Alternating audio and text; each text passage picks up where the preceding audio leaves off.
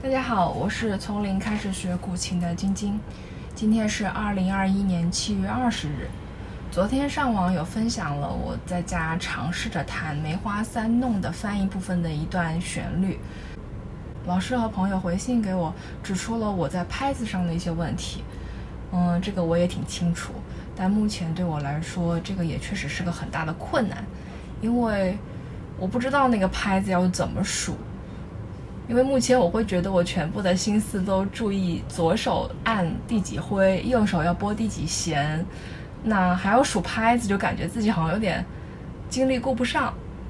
而且最大的一个迷思就是，我无法能保证，或者是我现在没有办法相信自己数拍子的节奏和一两分钟之后或者十分钟之后我数的拍子的节奏是一样的，这是一个谜团。有时候我也在想。音乐家们，或者是经常弹奏乐器的人，是如何做到能让自己的拍子是一致的？这对我来说是一个难题，就挺难的。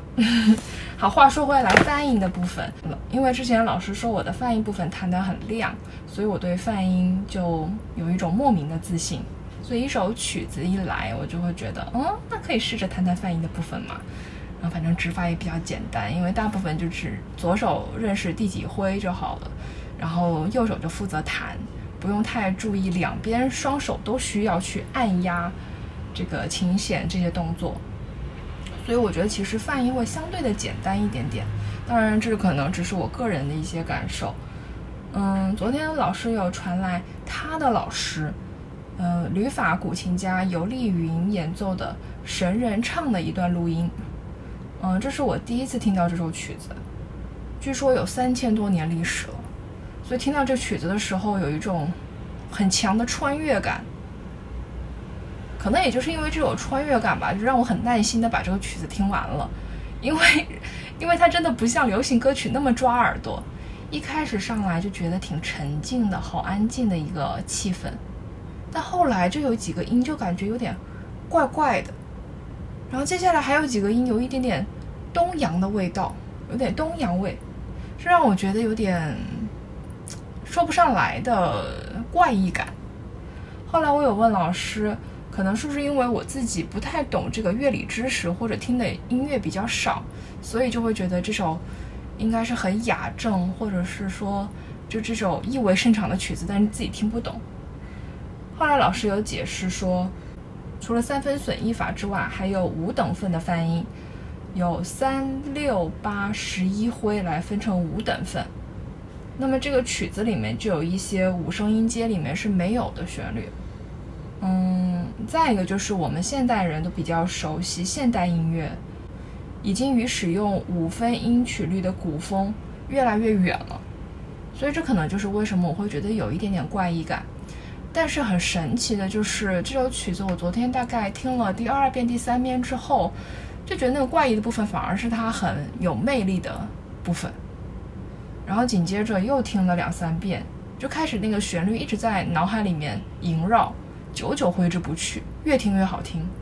所以今天一早我就想说，嗯，那可以试着弹一弹嘛，然后就大胆的去弹奏了一下。可能也是因为昨天我有多听了几遍古琴家的演奏，所以今天在拍子上我有我有感觉自己会掌握的比较好，至少是比我昨天掌握的，嗯，梅花三弄的翻译部分的节奏要好。嗯，但是也有一个很现实的问题，就是昨天在，嗯，昨天在听到老师发来的这段旋律之前，我因为没有办法忍受自己的长指甲，我还是把它剪掉了，但没想到。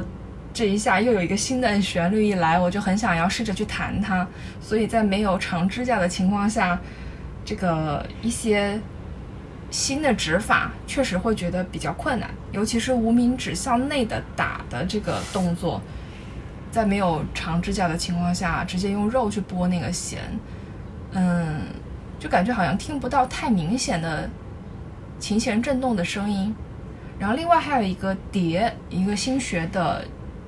指法是食指抹和中指往回勾，两个很快速的连续的一个动作，就感觉两个音是粘在一起的。那因为这个指甲的问题，我现在也是没有办法很清楚能把它弹出来，大概也只能靠手这个动作能带出一点点节奏吧。嗯，那今天大概有弹了这个无叶琴谱的第一页纸，我对自己已经很满意了。所以我现在目前大概就弹到我会弹的部分，接下来还有一些新的旋律的这个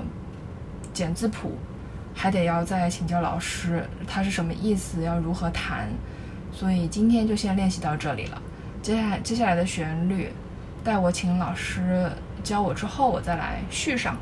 那接下来为大家带来的就是我今天早上简单的练习的这个神人唱的前面五分之一的部分吧，希望大家喜欢。